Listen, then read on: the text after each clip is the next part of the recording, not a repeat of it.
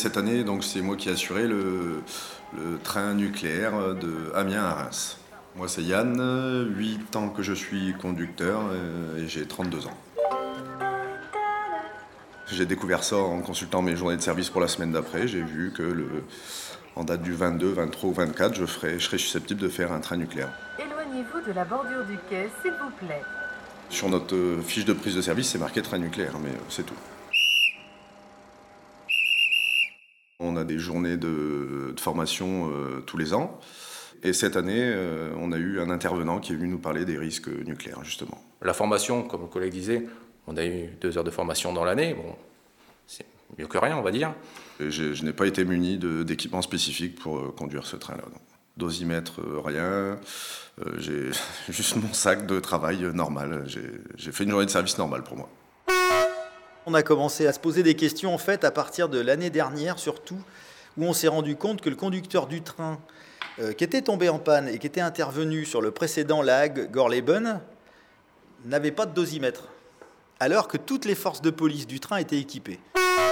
Philippe Guiter, secrétaire fédéral Sudrail et représentant au CNHSCT, donc au Comité national d'hygiène et de sécurité. l'ensemble des, euh, interventions que nous réalisons pour euh, doser effectivement la euh, radiologie euh, au, pourtour du convoi montre qu'on est à chaque fois très inférieur au seuil réglementaire, ce qui ne nous oblige pas à avoir euh, d'appareils de mesure auprès des, auprès des personnels.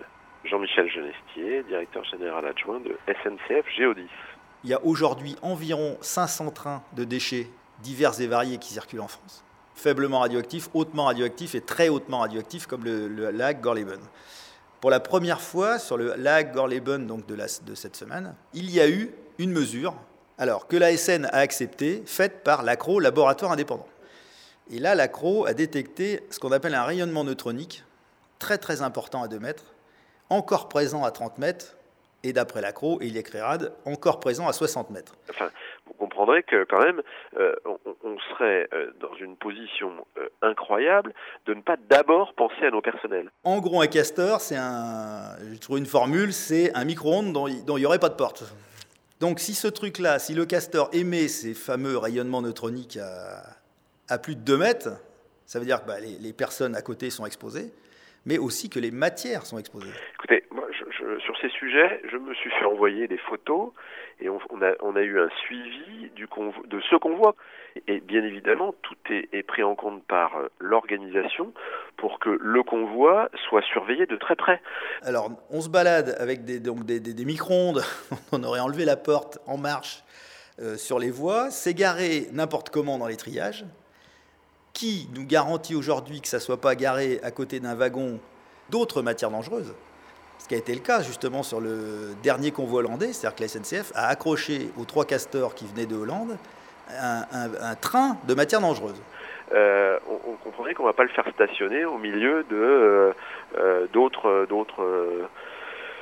circuits de transport de marchandises. Par exemple, si on met euh, un, castor euh, de déchets moyennement radioactifs, donc il y a un rayonnement neutronique, donc les, trois quarts des, des convois de déchets en France, hein, à côté d'un wagon de chlorure de sodium par exemple, le castor devient détonateur, va créer une réaction en chaîne dans le wagon d'à côté. Si c'est du chlorure de sodium, c'est AZF.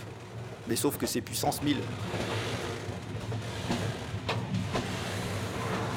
Qu'on- Qu'on me dise que le convoi était stationné à côté d'autres convois, alors là, je, je, je, je- voilà, je, ne comprendrais pas.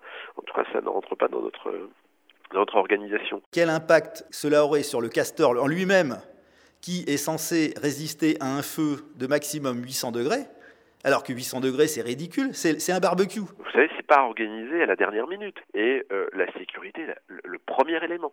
Donc on vient de découvrir ça là, la semaine dernière. Euh, effectivement, il va falloir creuser l'affaire et il va falloir que la SNCF s'explique ou fasse en sorte que ça soit infirmé ou confirmé. Mais a priori, euh, vu les mesures qu'il y a eu et, et qui sont reconnues par l'ASN, puisqu'elles sont validées ces mesures-là, et ben voilà, c'est un, c'est un- c'est un risque qui n'a jamais été évoqué encore. La sûreté est assurée par notre client qui est Areva, et la sécurité du convoi est assurée par nous. Voilà. Arte Radio. Le train est bien arrivé, oui, il a eu, euh, quelques, quelques ennuis sur la partie allemande, beaucoup plus importants sur la partie allemande que sur la partie française, mais il est bien arrivé. Point. Comme?